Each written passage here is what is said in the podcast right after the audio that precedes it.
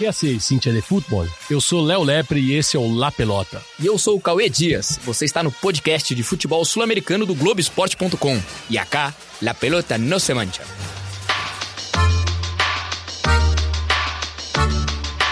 No me equivoqué y pagué. Pero. La pelota no, la pelota no se mancha. Abreu tiró.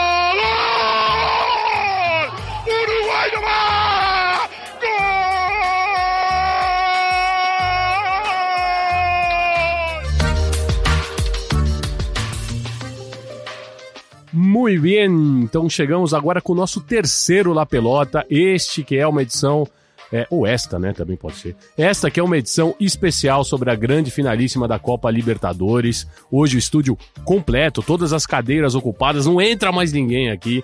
Estamos do lado aqui, no meu lado direito tá o Virrei Bianchi, com a sua. Agora ele tem uma mesa que controla tudo e todos, tem várias cores e botões. Ele tá no comando central da, da- do Globoesporte.com. Do meu lado esquerdo, é, Cauê El Petit Sorias. Tudo bem, Cauê? Tudo bem, Léo? Já animado com essa final, com essa decisão histórica da Copa Libertadores, a primeira em jogo único, já animadaço. E você quer explicar o porquê do El Petiço? É, na verdade, não cabe muita explicação, apenas relembrar que eu não sou muito favorecido em termos de estatura. Ah, então tá- tá- já tá mais do que bem explicado. E hoje a gente tem um convidado pra lá de ilustre, um convidado é, que ele faz sim jus a estar aqui no La Pelota, porque no sangue dele corre um sangue. Tá no eu vou- DNA. Um, tá no DNA, né? Martim El Chorugua, já pode ser Chorugua? Martim El Chorugua Fernandes. Tudo bem, Martim? Tudo bem, obrigado pelo convite. Estava olhando aqui para o Bianchi e vi que ele também tem el celular de Dios. Ele também tem o celular de. Aqui alguém tem que ter alguma coisa de Deus, senão não, não, não dá pra. Não dá pra. Não dá pra. Tá aqui na mesa do La Pelota. Tivemos então a definição da grande finalíssima da Libertadores, dia 23 de novembro, em Santiago do Chile, Estádio Nacional. O Martim, daqui a pouco ele vai explicar o porquê que vai ser sim lá no Estádio Nacional. É, mas a gente estamos todos de acordo aqui que é a melhor final possível. É a melhor final possível. É a melhor final possível. Eu acho que se tivesse passado o Grêmio, a gente talvez fosse falar sobre um retrospecto dos últimos anos, né? Assim, sobre como esses times dominaram o continente nos últimos anos. Mas é, quando a gente olha para 2019, para o que, o que tá jogando cada time, nós temos a melhor final possível da Libertadores, o que é algo até eh, me parece raro. Nem sempre os dois melhores vão sempre chegar numa decisão. Os dois times que jogam melhor futebol vão chegar, aqueles com, é, com mérito e tal mas não, não necessariamente são sempre os dois melhores times. E dessa vez nós temos os dois melhores times do futebol sul-americano se enfrentando. Concorda com o Petiço, Martim? Concordo. Muitas vezes o sorteio ou o chaveamento desfavorece isso, né? Os times, às vezes, muitas vezes semifinais ou quartas de finais, a gente lembra na história que são duelos melhores do que as finais. Mas neste ano eu acho que eu concordo com vocês. A final é, é a melhor possível e vai ser uma coisa que a gente também não vê há muito tempo, que é um duelo de escolas, assim, né? Um time bem brasileiro ou identificado com o que a gente se acostumou a chamar de escola brasileira e um time da escola argentina ou com o que, com o que a gente se acostumou a chamar de escola argentina. bem interessante já essa deixa que o Martim deixou pra gente, porque nós convidamos o, o Diego Borinski, que é um jornalista argentino. Ele é um jornalista argentino que eu acho que vocês vão descobrir o time que ele torce, porque ele vai. Ele, ele- nos áudios dele, ele, ele escreve pra gente, assim, ele foi muito solícito, ele mandou os áudios pra gente, e ele, e ele desmiuça muito bem esse River Plate. Vai lembrar que ele é autor de duas biografias do Gajardo. Ele tem o Gajardo Monumental, que é uma biografia de 2015, quando já quando o começo do, do ciclo da era da era Gajardo no River Plate, que já vinha vencedora, depois ele ele ele ele Ele atualiza, Ele dá atualiza. um F5, vamos dizer. No... com, com o Gajardo Recargado, que é uma biografia de 2019, que já tem os outros títulos que não tinham, e ele também tem um Alma e Vida Almeida, que é uma biografia autorizada do Matias Almeida, um dos maiores cinco que você viu jogar, ou eu tô exagerando? Ah, isso eu acho que você exagerou um pouco, mas era bom, mas era bom. Então vamos escutar o que o Borinski falou, Diego Borinski falou, mandou pra gente sobre essas é, semelhanças entre River Plate e Flamengo. Eh, Flamengo realmente es un equipazo con mucho poderío ofensivo y creo que en un punto se parece bastante a River, porque son los dos son equipos que priorizan el ataque, que buscan permanentemente, que meten un gol y buscan el segundo, meten el segundo y buscan el tercero, que tiene transiciones rápidas en el medio que son verticales. Eh, así que estamos ante una final que puede ser excepcional. Justamente la primera final única en la historia de la Libertadores entre dos rivales que atacam muitíssimo. É isso, então ele traçou uma até que um certo, uma certa semelhança quanto da proposta ofensiva, né? Quem que vocês consideram mais ofensivo ou não, não tem nenhum dos dois aí nesse que leva vantagem? Eu acho que mais ofensivo é o Flamengo. O Flamengo tem uma proposta, é, em geral, mais ofensiva que a do River, até por é, eu vejo com mais é, jogadores de qualidade do meio, do meio campo para frente. É, mas as, como proposta, os dois times sempre partem é, tentando, tentando gol. Nós não temos um time especulativo nessa final da Copa Libertadores o que torna o jogo ainda mais atraente. E só, só aproveitando a deixa, e é muito importante, o, o, o Borinski é um dos principais jornalistas da Argentina, e, é e a gente vai ouvir muito, um pouco dele aí aqui no podcast, nesse episódio, e é muito importante porque se alguém conhece, se alguém tem informações é, da comissão técnica, se alguém conhece o que é feito no dia a dia no River, é o Diego Borinski, porque pela proximidade que ele criou nos livros, enfim, pelo grande jornalista que ele é, já, independentemente dessa relação que ele criou com o Gadiardo, ele é um jornalista super renomado na Argentina e, assim, talvez seja a maior autoridade para se falar no que acontece, sobre o que acontece no dia a dia desse River Plate de Marcelo Gadiardo. É, isso ele vai deixar claro mais ali na frente, que vai ter um áudio que vocês vão escutar, que ele vai deixar claro é, como ele tem entrada com esse pessoal, como ele tem entrada com o pessoal do, do River. Martins, você tá de acordo aí com, com o Borinski também? O que, você acha? Tô de acordo, mas eu acho que o Flamengo é um time mais ofensivo e como é um time que joga há menos tempo junto, é um, um o River como o River joga mais tempo junto, é um time que tá mais preparado para outras situações. Na semifinal contra o Boca, por exemplo, o River no segundo jogo foi para especular, deixar passar o tempo, se classificar e tal. Uma, uma postura quase cínica, assim, de um time que poderia jogar muito mais e simplesmente não quis porque tinha um objetivo maior que era se classificar, no que fez muito bem. Não é uma crítica, é só uma constatação. O Flamengo acho que ainda não é capaz de fazer isso. O Flamengo só opera numa chave, que é atacar o tempo todo. Ainda não. não, não o Flamengo ainda não desenvolveu outro, outra maneira de jogar, como o River eu acho que já desenvolveu. Que baita definição do, do Martin. Uma postura quase cínica. Quase eu gostei cínica. disso, porque eu acho que realmente foi, foi isso. Porque tem uma sonora do prato no final do jogo que ele diz assim: é, Oi, nos tocou lutar. Porque é isso. É, eu acho que no primeiro jogo, quando o River tinha que propor alguma coisa, o River desplegou, né, como eles dizem, ela mostrou todo o seu poderio ofensivo. Falou: hoje quem tem que fazer é, alguma coisa, nossas linhas são, são as nossas linhas ofensivas, então a gente vai fazer. E o River passou o carro por cima do Boca. No segundo jogo, era essa postura mudou. Era a vez do Boca propor alguma coisa. E salvo as bolas aéreas, o Boca é muito fraco de ideias ofensivas, né? Total. E eu acho que aí o Martin colocou muito bem. É, eu acho que no, no na, na, comparação um a um de cada jogador, o Flamengo vai levar vantagem. O Flamengo é mais, é, tem mais jogadores, tem mais recursos entre seus jogadores do que o River. A vantagem do River é que é um time consolidado.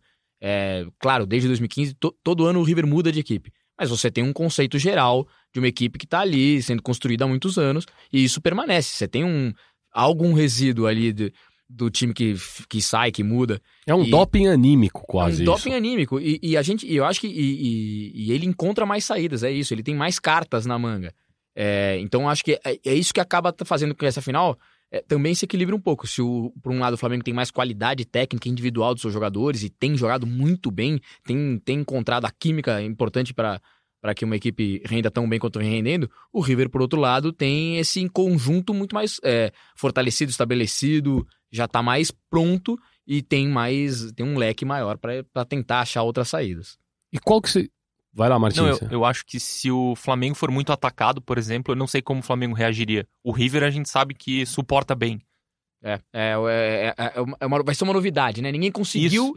É, se colocar a, e ficar atacando o Flamengo com. O Flamengo não tem mais rival no é. Brasil, ficou meio claro isso nesse, nesse duelo contra o Grêmio, mas a gente não sabe fora do Brasil, né?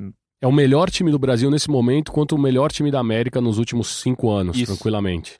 Não, fácil. É, o, o River é o time mais sólido da América nos últimos cinco anos. E qual o papel do Munheco Gachardo em tudo isso para vocês? é enorme, enorme na construção, porque é uma construção de, de, de, São construções diferentes da mesma casa, vamos dizer. é, porque ele, é, se você comparar o time de 2015, é claramente diferente do de 18, que já é diferente desse de 19. Então, é, ele tem a capacidade de reconstruir dentro da, do, do que ele acredita com futebol. É, ele tem a capacidade de reconstruir e construir times vencedores a cada ano nesse River Plate. Então vamos escutar um trechinho de uma sonora do Munheco é, logo depois que, que, o, que o River perde a primeira partida da semifinal contra o Grêmio no Monumental por 1 a 0 2018, Libertadores do ano passado, tudo indicava que o Grêmio seria é, quem chegaria à final, até mesmo porque conseguiu um baita resultado fora de casa. E logo depois é, daquele resultado, ainda lá nos vestiários do Monumental, El Munheco ele deixou uma frase que até hoje agora parece que virou mantra no Monumental, inclusive bandeira. Vamos ver o que, que o Munheco falou em 2018. Vamos a enfocar y, y la gente eh, que crea, porque la verdad que eh, tiene con qué creer en este equipo para, para poder dar una. É isso, que a gente creia porque há com que crer. E aí, é isso mesmo? Ou seja, mesmo tendo um, um, um elenco que parece um pouco mais debilitado que o milionário elenco do Flamengo, é o, o Munheco, ele. A, a, o torcedor do River Plate pode estar tranquilo porque ele vai encontrar uma solução? A definição é perfeita. É, e, e, é o que ele fala. Tem, tem com o que acreditar, tem por que acreditar, tem, tem, tem base, não é uma crença pura fé, né? Não é uma. É porque o River já mostrou que saiu de situações ruins, complicadas, é, sempre encontrou uma saída para conseguir alcançar o seu objetivo. É, e eu acho que aí entra um pouco dessa construção de time. É um time que, numa final contra o seu maior rival, né, numa final histórica contra o seu maior rival, sai perdendo, tem a, tem a, a tranquilidade, a capacidade de buscar jogando bola, não no desespero. Então, é, acho que tudo isso. A situação, a própria situação do Grêmio do ano passado, na semifinal, perde em casa, vai perdendo até quase o, até os últimos minutos, vai sendo eliminado é, em Porto Alegre e, e acha. A, a, as soluções a, aparecem, acontecem para a equipe do River. Então, é, claro que isso é o que você falou, vai dando aquele, aquele componente de confiança, aquele residual de. Ó, já passamos por situações ruins e viramos. Então, é, dá sempre para acreditar. Acho que essa é, é isso que o Gadiardo quis dizer. É, e foi assim também, né, Martim? Em 2015, toda a Libertadores 2015, o River se classifica em último na Bacia das Almas. O pior classificado da primeira fase, né? O pior classificado da primeira fase. Aí ele consegue uma. Um, ele faz um partidaço contra o Cruzeiro no Mineirão. Então, assim, o Gajardo, ele é aquele cara que acho que a torcida deposita todas as fichas de esperança. Se tem algum, alguém que é o, que é o guardião da, da, da do sonho River Platense, é o Munheco. E vamos ver o que o Diego Borinski falou sobre o muñeco Gallardo. Sí, todos. Realmente van casi cinco años y medio de este proceso con un técnico que es el mejor de Argentina, que ya es reconocido hasta por Guardiola, como hace poco ocurrió, que le ha dado una identidad muy definida a River que este del 2019 es el que juega el mejor fútbol de estos cinco años y medio, está en un nivel altísimo. El otro día con Boca jugó mal, realmente sorprendió que no tuviera esa ambición que tiene habitualmente. En un partido muy cortado por faltas menores por Sampaio, que también llamó la atención, faltas que incluso muchos no eran, y Boca con centros lo, lo complicó. Por eso si nos dejamos si nos llevamos por esa última imagen, este, ahí se podrá ver cierto punto flaco, ¿no? Que, le falló arriba, que no tuvo juego, que no respondió, pero, pero es una imagen. Y también tiene un estratega, que te nombraba de Gallardo, que cambia de acuerdo a los partidos y que siempre encuentra algún antídoto. Los hinchas de River eh, cierran los ojos, saben que está Gallardo e se quedam tranquilos. Os, os, torcedores do River fecham os olhos, sabem que está o Galhardo e ficam tranquilos. É, ele, acho que ele explicou melhor do que a gente podia explicar em outras palavras. É isso. É ele como ele com o sentimento de quem conhece de perto e, e, e é torcedor do River também. É, esse sentimento de que ele sabe o que tá fazendo, o Inheco sabe o que tá fazendo. É, eu acho que um ponto que eu destacaria dessa, dessa declaração aí do Borinski é que ele acha que esse time de 2019 talvez tenha sido. Era o, isso que eu ia perguntar para você. O ápice exatamente. do futebol, de jogar futebol, desse todo esse todos esses cinco anos e, e meio do Gadiardo à frente do, do River. E, e é uma. É, eu acho que é uma, é uma coisa bem. É uma afirmação. Eu, eu não diria isso, mas ele tá calcado em números, né? Ele, é, eu, a, primeira vista não me parecia o time mais. É, prazeroso. Prazeroso. Mas ele tá calcado em números, vem, vem aplicando goleadas. Você acha, Martins? Você não acha que. Eu, eu, eu acho que esse time é, um, é, é dos times do River que, de, que vem ganhando tudo nesses últimos tempos, eu acho que o time que joga mais pra frente mesmo, com Santos Borré, com Martias Soares, que tem mais opções ofensivas. Acho que sim, é um time mais leve, né? Sem o prato. É um time mais leve, mais rápido. E é curioso que é um time frio, né? Assim, time que toma um gol, sai perdendo, nunca se desespera, não tem cruzamento na área de qualquer jeito, não tem desespero, é, é bem interessante isso. E uma coisa que eles se assemelham ao, ao Flamengo, e é, um, e é, um, pouco dessa novidade da versão 2019, e aí eu, e aí eu acho que começa, a gente começa é, a entender por que, que essa opinião do, do, do River jogar mais bonito do que nos outros anos, é que o, o, o todo o meio campo é formado por gente que gosta de, gosta de bola. Não tem destruidor. Não tem destruidor. O, né, então ele, o, o, Enzo Pérez veio jogar como volante, como cabeça de área, vamos dizer. Que antes fazia o Ponzio, que já que não consegue Que é um jogador mais. de outra característica, um jogador de, de pegada, de, de, marcação, mas não tem toda a qualidade. O Enzo Pérez era um jogador que chegou a jogar a Copa do Mundo pela Argentina indo embora pelo lado direito aqui e se mandando como um um ocho. É, e, é exato, encostando ali. Então, é, e ele, você vê, ele é o camisa 5, o, o, que guarda uma grande semelhança com o Flamengo. Que o Arão, que jogou muito como segundo volante, muitas vezes como segundo volante, vira o primeiro volante. O Gerson é o, né, encosta para ser o cara da saída. Eu acho que nesse ponto, é, talvez, e aí acho que resida a maior semelhança entre essas duas equipes. O, o, o meio-campo em que todo mundo gosta da bola, todo mundo dá carinho nela. E, Martim, entre Jorge Jesus e El Muñeco Gachardo, a gente consegue encontrar essas semelhanças também desde o ponto de vista conceitual ou desde algum, de alguma opção tática é, que eles tenham é, muito marcada, muito em comum entre eles? Não sei se, não saberia te dizer assim por uma opção tática, mas com certeza o modelo de jogo de ser protagonista, de propor o jogo, buscar o ataque sempre, não especular, não esperar sempre tentar resolver o jogo a partir das suas próprias ações, subjugar o adversário.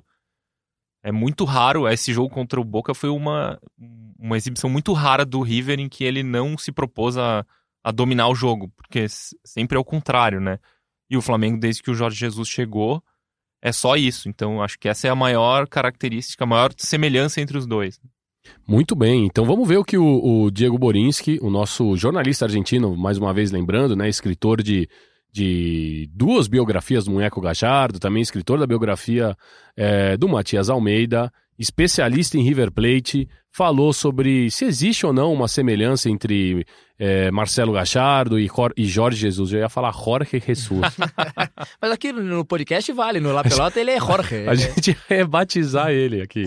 Pero bueno, ese es un detalle. Eh, es un equipo que juega muy bien al fútbol, que da gusto verlo, con un técnico Jorge Jesús que es conocido de varios argentinos. Ayer, eh, ayer en una nota televisiva, Pablo Aymar lo, que hoy es técnico de las juveniles argentinas, lo destacó porque lo tuvo en el Benfica diciendo que era muy buen técnico. En mi caso particular, hace 10 días le hice las 100 preguntas a Enzo Pérez, que es el corazón de este River, el número 5, y ahí él me lo eligió entre los mejores tres técnicos que tuvo en su historia junto a Gallardo y a Alejandro Sabela, que eh, me dijo que fue el hombre que lo hizo jugar de doble 5 e que é um monstro taticamente. Então aí, é, vocês viram que o, que, o, que o Boninski me respaldou aí no Jorge Jesus, né? Eu não, não, não tava tão enganado, mas o que é interessante destacar ali é que, assim, o, ele é uma pessoa conhecida na Argentina por conta de grandes nomes que jogaram com ele, como Pablo Aymar, que hoje faz um belíssimo trabalho na, nas categorias de base da seleção argentina, e também o Enzo Pérez, que, como o próprio Borinski é, escreveu pra gente, contou pra gente, é o coração desse River Plate. Qual a importância para vocês de, de se ter no plantel, por exemplo, um Enzo Pérez, um cara que, que jogou com ele, que conhece de certa forma é, o, o, jeito de trabalhar do Jorge Jesus, qual a importância, que tipo de proveito que o, que o Gachardo consegue tirar disso? Eu acho que, assim, eu acho que hoje em dia talvez é, isso se, se, dilua muito, né? Porque hoje a gente estuda tanto, você tem tanta informação de tudo sobre o outro adversário, né? Imagina, você imagina daqui até o dia 23 o que, que Flamengo e River vão é, destrinchar de todos os jogos, de todas as, é, as, opções táticas, todas as jogadas que cada time adversário fez. Então, eu acho que isso se dilui um pouco. Onde pode haver alguma. É, algum proveito é dele entender assim, ó, eu sei que o, o, Jorge Jesus numa final ele pilha os jogadores, então a gente já sabe que o time vai entrar é, vai entrar mais, mais pilhado, mais buscando o jogo ou não, ele é um cara que, que acalma mais. Acho que talvez nesse lado de, de entender como que o treinador é, lida com o psicológico do time pode ter uma vantagem. Eu acho que em relação a jogo, é, isso vai ser tão destrinchado até a final lá que acho que os jogadores vão estar cansados de ouvir que o Montiel cai para esse lado, você busca o outro. Acho que eles vão estar. É, vai estar tudo muito muito na cabeça, muito marcado por todo mundo. É, vão ter uns duelos interessantes. E aí, Martim, o que, que, você acha? Você acha que concorda com essa versão do Petiço aqui? De que já não. Hoje isso já nem conta mais? É, eu ia, eu ia interrompê-lo ali. Porque eu ia falar a mesma coisa. Eu acho que hoje isso não faz mais tanta diferença assim, né? Talvez um pequeno detalhe ali no escanteio ele não gosta Isso. que um fique aqui, o outro marca para lá e quando esse puxa para cá, o outro abre para lá.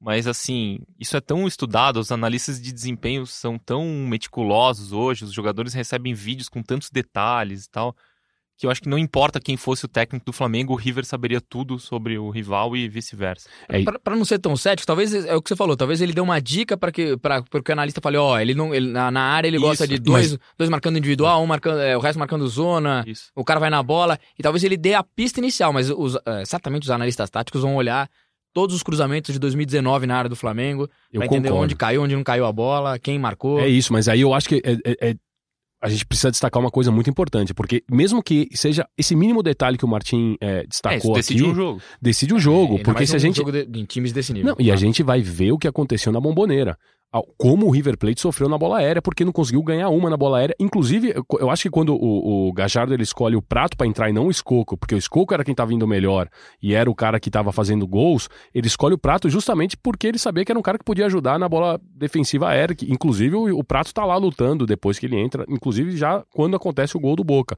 Então, assim, eu acho que. É, eu também acho, concordo com vocês, que isso já não influencia tanto. Mas esse detalhezinho, assim, ainda mais pro River, que, que pariu uma bigorna, como diria Douglas Seconello. pariu uma bigorna para sair de lá com a classificação, principalmente nas bolas aéreas, eu acho que, que, que pode contar alguma coisa. Sim, o Flamengo andou fazendo uns gols a partir de cobrança de lateral recentemente, né? É isso, exatamente. Então, acho que qualquer tipo de ajuda pode ser válida, mas também não sei se vai mudar é, o preço do peso em relação ao dólar. Quem esfrega as mãos... Vai mudar, ao... isso vai mudar. Até, até o dia do jogo vai mudar. Vai mudar, Mas né? tem eleição no meio. Ih, isso, vai, isso, essa é a única certeza é. que vai mudar muito até lá. muito bem, então vamos ver aí o que, que, voltando mais uma vez, acho que é a última participação aqui agora do Diego Borinski no, neste episódio, ele vai voltar em próximos para falar um pouquinho mais sobre esse jogo. Então vamos ver, o Borinski aqui, ele ele, destaca uma coisa importante, que é a dificuldade histórica que o River Plate tem ou tinha de enfrentar times brasileiros e também o que o Munheco Gajardo conseguiu é, mudar um pouquinho esse cenário. River historicamente com os equipos brasileiros le foi muito mal, era um karma que tinha, eh, perdia casi sempre cada vez que ia a Brasil. Y con Gallardo eso se revirtió, se revirtió como tantas cosas se revirtieron. De hecho, con Gallardo ha enfrentado cinco series mano a mano con equipos brasileños y la ganó las cinco. Hay buena expectativa, pero entre los hinchas de River, por lo menos con los que he comentado en estas horas, hay mucha preocupación, ¿no? porque realmente se nota que es un gran, gran equipo. Gremio, por otro lado, hubiera sido eh, un equipo más duro, más manioso, que no te deja jugar, yo he comentado con algún integrante del cuerpo técnico mientras veía el partido de Flamengo y me confirmaron eso, ¿no? Con Gremio iba a ser mucho más difícil jugar, esa era la parte negativa. Con Flamengo, pues, eh, que es un gran equipo, le va a permitir a River desplegar el fútbol que habitualmente despliega. Eu acho que aqui a gente tem alguma, alguns pontos para destacar nesse áudio, né? O primeiro é, é, é, como ele reconhece que os torcedores do River estão sim preocupados por encontrar um Flamengo que eles consideram que é que era o pior cenário possível na semifinal brasileira que viria, era, era mesmo o Flamengo, que o Grêmio seria um, é, seria um pouco mais manhoso, um pouco mais. É, aquele jogo mais travado, mas que talvez fosse mais acessível para o jogo do River. E o outro, eu queria deixar para vocês, é, ele diz que conversou com o integrante da comissão técnica. Eu eu tenho meu palpite de com quem que ele conversou. E se não foi o 01 ali, né? Como exato, foi, foi, exato. foi, o, foi o auxiliar, o braço direito. O que, que vocês acham aí? É, eu acho que ele. Eu, eu, fico imaginando pro torcedor do River, né? Que não tá vendo o Campeonato Brasileiro, né? O torcedor médio ali, ele, ele lembra do Grêmio, time que vem, vem fazendo semifinais da Copa Libertadores, é um time que tá sempre brigando ali. É, aí ele olha e vê o Flamengo, que ele. Ele descobriu na internet que é o líder do Campeonato Brasileiro. Ele tava vendo os resultados. Aí ele olha o Flamengo fazer 5 a 0 na semifinal contra esse time do Grêmio, que a gente sabe que é um time muito forte, muito sólido e que vem conseguindo resultados é, a todos os anos. Se esse torcedor não estiver preocupado, ele tá maluco, né? Porque é, é, é, é só, você olha numa semifinal, um time tem uma superioridade como o Flamengo teve. Você, todo torcedor do River deve ter se assustado. Assim como o torcedor do Flamengo viu o 2 a 0 do jogo de ida do River, o torcedor do Flamengo e do Grêmio, e falou: opa, eu acho que o favorito tá do outro lado lá. É Se os caras pegam o super clássico deles e fazem 2 a 0 podendo fazer mais assim, fácil, fácil, como se fosse um, um rival qualquer, imagina né, num, num, jogo sem essa carga emocional toda que é o super clássico argentino. E dentro disso, que até que o Martim é, levantou, assim, se a gente desconsiderar é claro, né, que agora já não dá mais, porque a gente já sabe qual, qual, quais foram os placares. Mas quem teve a semifinal mais difícil é, quando, quando saíram ali os cruzes, né, os cruzamentos ali das semifinais, a gente olhava quem que, que lado estava mais difícil. Ou seja, estava mais difícil para o River chegar ou para o Flamengo? Na eu, bola... achava, eu achava o River mais favorito sobre o Boca do que do que na semifinal brasileira. Eu achava que era meio 50-50 aqui no Brasil e achava o River lá mais favorito que o Boca. Acompanho demais o relator. Na bola, é, a, a, semifinal brasileira era muito mais equilibrada. Claro, é, o que equilibrava o lado na Argentina é, é tudo que cerca um, uma rivalidade desse tamanho. Então as coisas, é, tudo fica um pouco mais é difícil de você analisar só pelo aspecto técnico, só pela, pela superioridade técnica. Mas na bola, esse lado brasileiro era, era mais, mais complicado. É que o Flamengo fez o trabalho parecer fácil, né? Exatamente. Olhando de hoje, erramos, né? É, é na previsão. Com o, com o diário de, de lunes, tudo é, é mais fácil analisar, né? Como eles dizem lá. É, Martim, agora o, o, lance é o seguinte: a gente está falando aqui sobre um jogo hipotético, até agora, que vai acontecer no dia 23 de novembro em Santiago do Chile. Aí eu vou querer deixar duas perguntas para você. Primeiro, o jogo vai acontecer, e, ter, e segundo, é se vai existir Santiago de Chile até lá. É, bom, a segunda, a segunda pergunta eu não, não tenho capacidade de responder. É, a primeira, eu desde a semana passada, desde que estouraram os problemas no Chile, eu estou falando todos os dias com as pessoas da Comebol que tomam as decisões na confederação. É, e sempre o, o que vem de lá é não tem plano B, não estamos nem analisando outras ideias. Nós trabalhamos com a possibilidade, com a, com a, com a capacidade de o Chile resolver seus problemas e estar pronto para receber o jogo no dia 23. Não tem plano B, a gente sabe que tem um monte de estádios, de cidades, de governos agora que começam a se oferecer. Olha, se quiser pode trazer aqui que estamos prontos. Mas assim, a Comebol não está considerando, por enquanto, essa possibilidade. A Comebol trata o jogo como marcado para o dia 23, às 5 e meia da tarde, em Santiago, não, não pensa em trocá-lo. Agora, a situação pode piorar muito e aí alguma, alguma decisão pode ser que que mude esse panorama, mas a Comebol não pensa, não cogita tirar o jogo de Santiago. Martim Fernandes, que é especializado, especialista na cobertura dos bastidores, tem as chaves da Comebol, ele, ele abre e fecha o portão lá. É, ele, ele chega em look lá, o pessoal já, chega... Martim, Martim, Martim, ele já vai entrando, Martim, vai entrando, ele, quando ele chega já, ele, ele senta inclusive na mesa do Alejandro Domingues. Agora, Martim, e esse lance de, de ter o para, essa, essa possibilidade do Paraguai é mais um, é, um oferecimento do próprio Paraguai do que, do que alguma coisa que foi dita nos corredores? É, lá, assim, lá não está conversando sobre isso. Isso, isso sai do próprio Paraguai, como saiu aqui do Brasil. A gente sabe que em Brasília, é, autoridades do Distrito Federal também se ofereceram. Mas imagina fazer uma final entre um time argentino e um time brasileiro que está marcado originalmente para o Chile e trazer para o Brasil. Não faz sentido. É, tem outros fatores aqui que, que estimulam a Comebol a manter o jogo lá. No, na semana anterior ao jogo, de 11 a 17 de novembro, Santiago vai ser sede da APEC, da Cúpula da Cooperação Econômica Ásia-Pacífico. Então vai estar o Putin em Santiago, é, vai ter uma série de líderes mundiais tal. E o Chile já declarou que vai lá, que não vai mudar, que se sente capaz de fazer e tal.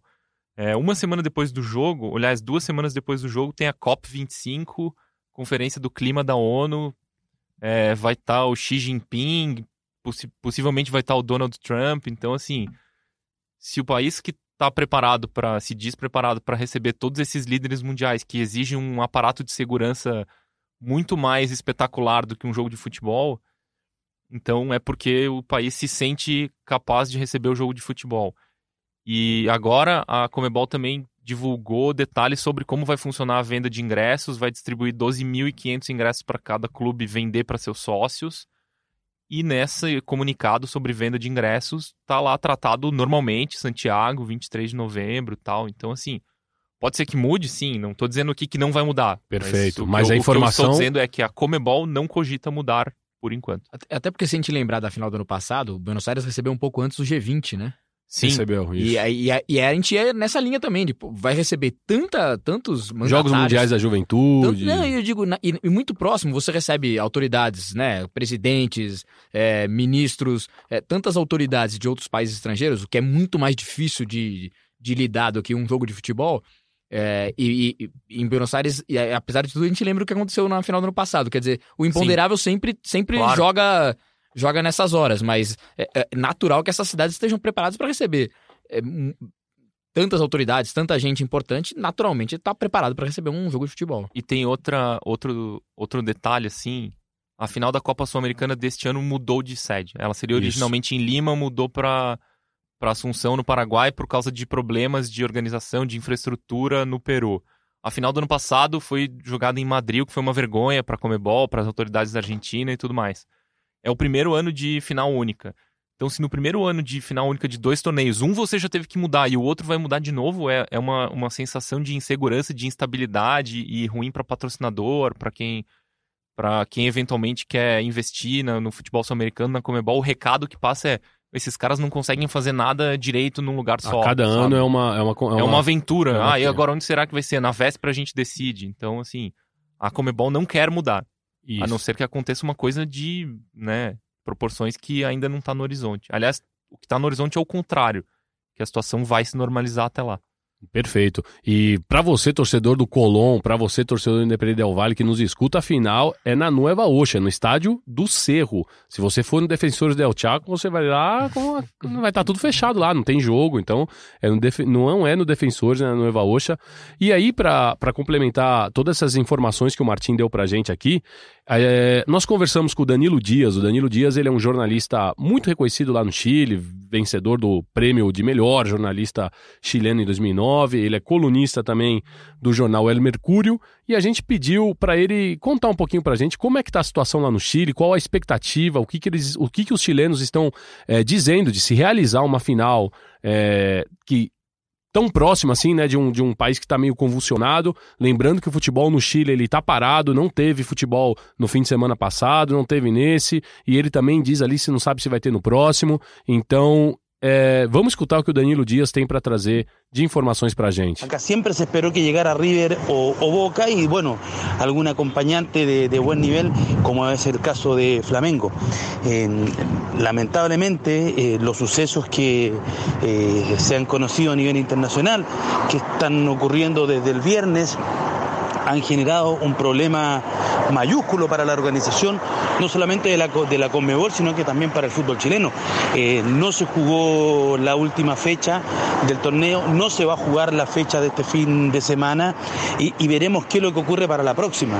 Por ahora el país está en estado de emergencia en buena parte del país. Los hechos de violencia que se vivieron en Santiago en las últimas noches eh, generaron un clima de inestabilidad, pero bueno, eh, da la impresión que en, los últimos, en las últimas 48 horas ha habido algo más de calma, igual la gente se sigue manifestando. El tema es que el fútbol chileno tiene que ser capaz y el Estado de Chile tiene que ser capaz de garantizar la seguridad a los visitantes, a los futbolistas y a la Conmebol. Entonces ese es el gran tema que está en discusión en estos momentos. Muito bem, então ele enfatiza aí que é, a preocupação é de garantir a segurança para quem for até Santiago acompanhar a final. É, por enquanto, eu acho que a gente não tem totais garantias de que isso, nesse cenário, no dia hoje, né, não tem totais garantias, mas ainda tem um mês para final. Parece que vai dar, né, Martim? É, nisso que a Comebol aposta, que até lá a situação se normalize, né? Essas... O nosso continente anda bem instável, né? Então, o que é uma crise hoje pode ser a paz amanhã, a crise pode estar em outro país, né? Não, não tem muito como saber, mas a, a aposta é que a, o contato que a Comebol mantém com as autoridades chilenas, as informações que eles recebem é de que até lá será possível fazer o jogo. Perfeito. Cauê Dias, você acha que os chilenos vão se inclinar por River ou por Flamengo aí nessa final? Ah, eu acho que o Flamengo, a, a nação vai ganhar um apoio ali no Chile. Eu acho, até pela histórica rivalidade entre chilenos e, e argentinos, né? Eu acho que a nação rubro-negra vai ganhar, vai ganhar adeptos no Chile. É uma rivalidade que ela passa por contextos é, geográficos, políticos. Geográficos, é, políticos. brigas. Embora o, o. Chile, o, o River tenha ídolos chilenos históricos, né? Marcelo Salas e tal. Agora, e tem um detalhe, acho que se tem alguém torcendo é, para essa mudança de, de cidade, de sede, deve ser a torcida do River, né? O River é um dado. é, jogou. Perdeu apenas duas finais de Libertadores na história. E as duas? em Santiago, né? Em 66 e 76. 66 pro Penharol, 76 pro Cruzeiro. E é quando surge, em 66, quando surge o mote das Gaginas, que não surge em Santiago, ele surge depois na Argentina, quando o River joga com o Banfield, quatro dias depois lá, mas é em função desse jogo, né? nessa derrota. Então acho que o, o- acho que o River não quer pedir música e perder a terceira em Santiago. Então eu acho que se tem alguém torcendo pra pra mudar de série, deve ser o torcedor do River. Era a época que o River só chegava às finais de Libertadores em anos terminados em seis, né? É verdade. 66, 76, 86, 96. Aí vem o Mulher Gajardo e quebra com tudo, né? E- Fala, não. Ele não quis esperar um ano, né? Eles ganham em 2015, era só esperar um ano. Mantinha a sequência, né? Mas ele não, não quis esperar. É, o River demorou para ganhar a primeira Libertadores, né? Equipo de cabotaje. Equipo de cabotaje, ou seja, um equipo doméstico, Isso. né? Que ia muito bem dentro, é, dentro dos domínios na Argentina e ia muito mal fora da Argentina. Então vamos ver aí o, o Danilo Dias, ele também complementa pra gente dizendo se os chilenos têm ou terão uma preferência nessa final do dia 23 de novembro. Aquí en Santiago me parece que eh, Flamengo tiene una... Y el fútbol brasileño siempre ha tenido una, una hinchada importante. Yo creo que desde los tiempos de Pelé, la imagen de Pelé siempre fue un factor muy importante para, para Chile eh, y él es el, el que genera esa adhesión de los hinchas chilenos habitualmente cuando hay algún partido de fútbol, de fútbol neutral aquí en, en nuestro, país en favor de los equipos brasileños. Ahora, de todas maneras, River es un equipo muy grande que tiene muchos seguidores en nuestro país. Estamos muy cerca de Argentina, somos país fronterizo. Nos imaginamos que iba a venir mucha gente desde Mendoza, pero también desde Buenos Aires. Eh, así que eso es lo que, lo que podemos decir sobre los hinchas chilenos con quién se irán eh, a ir los torcedores chilenos. Yo creo que los torcedores chilenos van a estar ahí bien equilibrados, pero la fiesta iba a ser de los hinchas de, de River y los hinchas de Flamengo. Muito bem, então aí o, o Danilo ele disse que é, olha só a importância do, do, do Pelé também, né? Que ele destaca que o- o- existe essa, essa certa identificação do chileno com o brasileiro por conta do rei. Lembrando que o rei foi campeão lá. Não, o rei não estava lá, nem em 62. Não, ele joga, ele joga os dois Começou primeiros se jogos. e se machuca. É Ele se isso. machuca no segundo jogo. Ele se machuca no segundo jogo. Aí o Amarildo, né? Que Isso. substitui o Pelé. O possesso. o processo. Então é isso, é o é a importância do rei nessa construção do imaginário do futebol brasileiro para o chileno e é isso também. Além da rivalidade, tem um Flamengo que é um time que consegue é, atrair, né? Muita gente, atrair, é, justamente por ser o maior clube do, do país, que tem a, a maior torcida do país. Então o chileno ele começa a se sentir mais pendendo um pouquinho pro lado do Flamengo, do rubro-negro. Ó, não sei como vai ser em, em Santiago, mas no ano passado em Madrid eu cobri a final contra o Boca e a festa da torcida do Boca foi mais barulhenta, mais divertida que a da torcida do River. Mas você sentiu que, por parte dos espanhóis, por exemplo, existia alguma predileção Não. ali ou não? Não, ali os espanhóis estavam só achando divertido, achando legal ter um Boca e River no quintal deles. Não, não me pareceu que tomaram partido de ninguém. Mas o, o Bernabéu estava dividido ao meio, atrás de um gol tava a torcida do Boca, atrás do outro tava a torcida do River. Só, a só dava pra ouvir a torcida do Boca. A Acho- festa do River começou quando ficou 3 a 1 ali, acabou o jogo. Aí teve, mas o jogo inteiro a torcida do Boca cantou mais. Eu não sabia que era tão assim. Eu, eu acho que um outro fator pra gente olhar nessa viagem vai ser a proximidade, a facilidade, talvez, é, da viagem Argentina-Santiago, poderia levar mais torcedores do River à cidade. Mas, por outro lado, e aí não vai nenhum demérito, ah, ah, é ao contrário, é, o Flamengo está mais tempo esperando viver isso. Talvez o torcedor do River. Final de Libertadores é sempre importante, mas o torcedor do River tem vivido isso. Para ele talvez não seja uma coisa, um fato tão marcante, tão histórico, quanto para o torcedor do Flamengo, que há 38 anos não vai, não vai para uma final de Libertadores. Então você, eu imagino que a comoção gerada na torcida do Flamengo faça com que a invasão flamenguista em Santiago seja maior que a torcida do River. É, apesar que ali para eles eles adoram o, o, o, argentino ele adora visitar o Chile também ele adora ir para Santiago porque inclusive é uma zona é uma zona livre de impostos né Santiago ali que eles costumam trazer muita muito eletrônico eletrodoméstico ali do, do, do regalos. Uns regalitos né? Passam pela fronteira. Eu lembro que meus amigos lá todos eles iam para Santiago e voltavam com, com, com com o porta-malas do carro que transbordava em televisão e, e liquidificador, né? Agora, que impacto, já que a gente está falando, a gente está passando por, por, essa, por esse um continente que está bem convulsionado, que está bem com várias, com várias crises ou com pequenas crises em cada país, e a gente tem um, um, um, um processo eleitoral acontecendo, acabou de acontecer na Argentina, a gente está gravando antes do processo eleitoral, então a gente não sabe se o Macri vai conseguir reverter o cenário político, e tudo indica que hoje é o Alberto Fernandes que vai voltar com, com uma proposta renovada do kirchnerismo no poder na Argentina. E, o que, e aqui no, no, no, continente a gente tem diversos exemplos de, de políticos que usaram o futebol como uma plataforma para alcançar um sonho é, um pouco maior, né, para chegar à presidência, um governo, uma presidência. Vocês acham que isso pode acontecer, por exemplo, com o Rodolfo Donofrio, presidente do River Plate, que inclusive essa semana deu uma declaração dizendo que ele, como qualquer homem que lhe vai bem no seu trabalho e que tem o sonho de trabalhar pelo país, é claro que ele não esconde que tem pretensões políticas. O que vocês acham disso? Eu acho que vai. Acho que não só essa final, acho que tudo que aconteceu com o River, desde a queda até é, essa supremacia no continente, né? Até essa esses bons resultados que ele teve nos últimos anos credenciam o Donofrio a buscar essa arena política, porque é, ele tem exemplos, é, talvez nem tão bem sucedidos quanto ele, é, que conseguiram sucesso na política, né? Bem sucedidos no, na, na, no âmbito na, esportivo, esportivo, E depois o, é, consegue transferir isso em termos de popularidade para pro, a política, né? Macri, né? O Macri e o próprio Pinheira, né? O Pinheira, a gente tá falando da final no, em Santiago, o Pinheira, ele é torcedor da Universidade de Chile, é, mas se populariza no Chile porque ele vira dono da, da, da empresa que, com, né, o, o Colo-Colo vira um clube empresa. Branco e Negro S.A. Branco e Negro S.A. E ele é o presidente desse Branco e Negro S.A. Num, e consegue realmente sucesso esportivo também. Quer dizer, é, o cara nem, nem torcedor, né, ele era do time, é, nem essa relação de amor, era uma, era uma relação de, de, de, de, dono de clube. Aliás, existe todo um debate no Chile sobre as SAs. Sim, sim, sim. É, é uma coisa importante até pra gente debater, porque aqui é, é, é uma discussão que tá muito quente no Brasil, né? Tá merece muito... um podcast à parte. Merece, merece um, podcast, um podcast à, parte. à, parte. enfim. Mas voltando a essa coisa da política, eu acho que sim. Acho que a própria declaração do Donofrio é aquela declaração de quem já nem... Não é que tá abrindo a porta, já, já escancarou a porta aí pra para ir buscar alguma coisa ali na frente. O ex-presidente do Flamengo, Eduardo Bandeira de Mello, foi candidato a deputado federal no ano passado, não conseguiu se eleger. Fred Luz, que era CEO do Flamengo, vai ser candidato a prefeito do Rio no ano que vem. E o presidente do Brasil, Jair Bolsonaro, estará em Santiago, foi convidado pelo Flamengo, já disse que vai.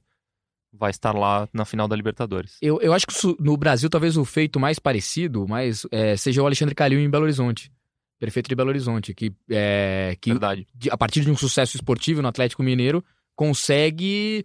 É, é, é, natural, né? Num país que vive, respira futebol. Você André Sanches também, Sim, né? André Sanches no Corinthians, Perrela no Cruzeiro. Mas, mas, talvez ninguém tenha chegado a um cargo tão importante não, não, quanto não. o Calil, é, prefeito do, do, das, de uma das cidades mais importantes do país. E, e inegável que parte, né, dessa. O cacife político dele cresce muito pelo sucesso do Atlético Mineiro. E só acrescentar a informação que Alberto Fernandes é torcedor do Argentinos Júniors. Torcedor fanático do Argentinos Júniors, inclusive o único de sua, de sua. Como é que era aquele no Game of Thrones, como dizia? O único de sua casa, não era uma sua coisa assim? Linhagem de sua. É, tinha um, tinha um termo específico no Game of Thrones, porque parece que a família toda é, é torcedora do Boca, né? E ele escolheu o Argentinos Júniors, porque ele achava que ele já era hipster, né, naquele, na, naquele tempo. Então, olha só, a gente, a gente consultou o Facundo Cruz, um, um, posso dizer que um amigo meu dos tempos lá que eu morei na Argentina, o Facundo Cruz, ele é politólogo, como eles dizem na Argentina, que é espetacular, é, ciência, é. é cientista político, mas eles gostam de dizer politólogo. Eu acho que dá um ar a mais, né, do Dá- cientista político. É, mas parece uma coisa meio, sei lá, que estuda dinossauro. Eu fico pensando, cara, daqueles tempos, assim. Mas enfim, ele é politólogo, coordenador acadêmico de governo e relações internacionais da UAD, né, que é uma das universidades lá de Buenos Aires.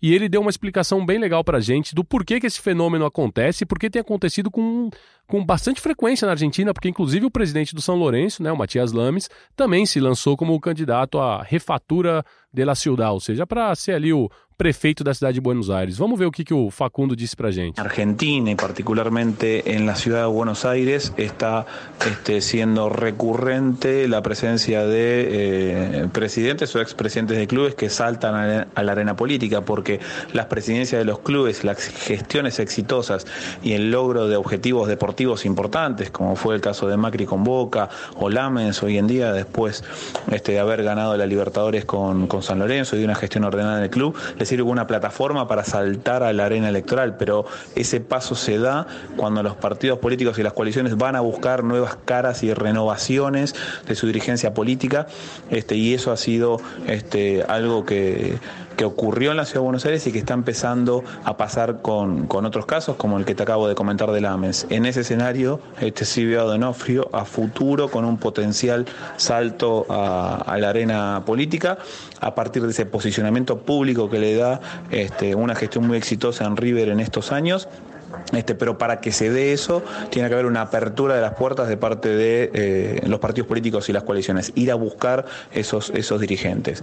El posicionamiento público ya lo tiene, lo que este, necesita ahora es que alguien le dé un lugar y le abra esa puerta. Y el mejor escenario para hacerlo en Argentina es desde la ciudad de, Buenos Aires. Con esto digo que eh, me imagino un salto a la arena porteña de la política y no un salto inmediatamente nacional a una arena de discusión nacional, no un salto presidencial, sino tal vez algún salto legislativo, este, local o legislativo nacional o eventualmente este, algún lugar en una candidatura a jefatura de, eh, de gobierno de la Ciudad de Buenos Aires a futuro. Pero bueno, todo eso siempre depende mucho del escenario del contexto político. Então é isso, né?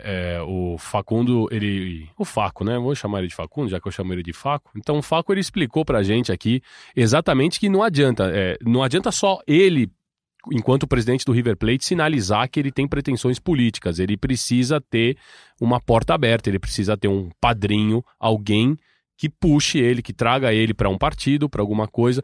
E o interessante é que quando eu mandei é, a- as aspas do Rodolfo Donofrio pro, pro, pro Faco analisar, para ele mandar esse áudio dizendo o que ele acha da declaração dele, o Faco leu a declaração do Donofrio, essa coisa do cara que quer trabalhar pelo país, que tem alguma pretensão política, porque ele sente que pode entregar. A primeira coisa que ele me, ele me respondeu foi assim: Mirá que peronista. Mas é- é, é isso, né? Todo mundo, todo mundo é peronista lá. Já né? deu o caminho pra onde ele, pra onde ele pode avançar, né? Já deu o caminho para onde ele pode avançar. Não, eu só- queria fazer uma. Porque se ele, se ele estiver escutando, ele pode ficar bravo. O Sebastião Pinheira, na verdade, Ah, é, ele vai, ele vai estar ele é torcedor da Católica e não da, Isso. da Universidade de Chile. E depois que eu falei, eu, fiquei, eu fui, fui revisitar minha memória aqui. E é torcedor do. Ele é torcedor é, desde, desde a infância da Católica, enfim. O que não muda a situação de ele ser torcedor de um outro time, embora dono da empresa Exatamente. que cuidasse do Colo-Colo. E ali muita gente já analisa que, na verdade, já havia uma intenção é, política de se popularizar, já que o Colo-Colo é o time mais popular do Chile. É polêmico. Eu já, já vi essa análise. Não, essa mas é análise assim. já foi feita. É sim, é sim. E inclusive já dentro das SAs aí, é, é, é verdade. O, a, a U de Chile está passando por um momento terrível lá com Azul Azul. É, a, a, a principal torcida da, da, da U de Chile rompeu com, com, com o time praticamente por conta disso, que está lutando para não cair. Mas enfim, isso é outro assunto. Então, muito bem. Então, agora para a gente caminhar para o final do programa, vamos partir aqui para uma parte mais musical, vamos para uma, pra um lance um pouco mais. é, cultural, né? Já que na, no programa passado a gente trouxe Los Autênticos Decadentes, que segundo El Petiço Dias é a maior banda de todos os tempos, você confirma isso? Confirmo, não, confirmo. Em, Não, mas em, to- em todos os está episódios. errado. Não, em todos os A- episódios que tiver daqui Ó, pra frente, eu vou pô- confirmar. A, a maior banda de todos os tempos é Los, Fadu- Los Fabulosos Cadillacs. Ah, e ele foi. Aí eu é acho que chegou na verdade. semifinal, mas eh, pelo que eu me lembro, perdeu Não, pra Los isso é Autênticos. Decadentes. Isso é um baita de um clássico. Hein? Um dia a gente pode fazer Los Fabulosos e Los Autênticos, a gente faz que nem o programa do Cereto lá, ó, acabou a brincadeira. A gente coloca o Cauê aqui de- defendendo Los Autênticos e o, e o Martim com Los Fabulosos. Eu não sei pra quem que eu, que eu prefiro, acho que eu gosto das duas. Mas vocês gostam de Fitopais? Sim. Aí é unanimidade também, né? Fito é, tanto na Argentina quanto aqui, é México, enfim, a América Latina inteira, ele é uma marca, um fenômeno. Fito Paz, que é um dos maiores cantores da Argentina, cantor e compositor. Cantautor. Cantautor. Cantautor, como eles, como eles resumem lá, né? Quando o cara faz e escreve. Rosarino, que ele tem inclusive uma música que é muito pegadiça, que é Rosário sempre estuvo cerca, que na verdade ele só diz isso, que o Rosário sempre estuvo cerca, que é uma coisa meio que para tirar o, aquele egocentrismo de Buenos Aires, né, de achar que as coisas só acontecem em Buenos Aires. Ele que é torcedor do Central, e ele tem uma música que chama E Dale Alegria Mi Corazón, de 1990, que é uma música que na verdade todas as torcidas elas é, adaptaram, pegaram para si, fizeram uma, uma, uma leitura própria, só que a torcida do River, em 2015, ela faz uma releitura, porque ela pega é, o, a, a, música que já era conhecida e ela coloca elementos que constituem justamente a conquista da Libertadores de 2015, é, a primeira Libertadores da era do Munheco Gachardo. Vamos escutar a música original, depois o Cauê tem até uma, uma história para contar.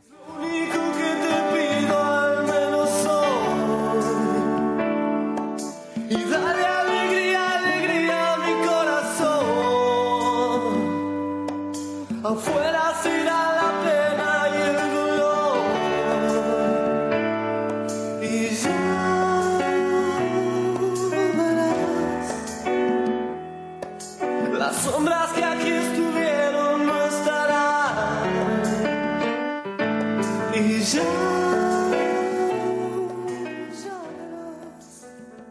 E dá-lhe alegria a meu coração. Cauê, qual que é a tua relação com essa música? É bonita, você contou aqui, eu queria que você contasse ah, pra todo não, mundo. É, eu, eu, acho essa música, eu gosto demais dessa música e ela é, eu uso para embalar até hoje é, o sono da minha herdeira mais nova. Catarina tá com um ano e meio e até hoje é, é a música que, que, que eu uso para embalar, para fazer ela dormir e sempre ali é muito significativa para mim e até a, a, a irmã mais velha dela minha, minha filha mais velha já sabe. Quando começa a tocar essa música, começa a cantar, ela já sabe que tá na hora da irmã. Então tocou Fito Paz, todo mundo fecha o olho lá fecha e dorme. Fecha o olhinho porque tá na hora de dormir. Martim, o herdeiro tem alguma, alguma música sudaca aí que embala o sonho? Tem muitos. Eu gosto de cantar uma música dos fabulosos Cadillacs, se chama Roble. Olha aí, boa música também. Boa, que pena que a gente não deixou no gatilho, senão a gente botava aqui um pouquinho também. Martim, agora aproveitando que eu esqueci de perguntar lá no começo. Álvaro Recoba ou Cebocha Rodrigues? Álvaro Recoba. É... Xinguei muito também já no estádio pela pelo que parecia ser uma falta de comprometimento com o que acontecia à sua volta em campo. Mas já já me deu mais alegrias do que Ceboja Rodrigues. Punta del Diablo ou Punta del Este? Punta del Diablo. Ai, nem, nem pestanejou, né? É realmente é é, é o melhor lugar. Parque Rodô ou Parque Vieira? Parque Rodô. Sabe tudo, Martin. Já, e você, Cauê, você tem alguma preferência aí? Você discorda Como dele? eu vou discordar de um local, de alguém ali, de alguém que conhece tão bem? Embora eu, eu, eu dou moral pra Punta del Este também, que é, obviamente fica marcada aqui Você tirou foto na mãozinha lá também? Ah, tirei, né? Tem que confessar, né? Tem que confessar. Tirei. Muito bem. A gente, a gente foi lá pro Uruguai e esqueceu de tocar a versão da torcida do River. A torcida do River, então, a versão que eles repaginaram, que eles deram uma nova leitura a partir da conquista de 2015. Vamos escutar e dar alegria em meu coração pela voz da torcida do River.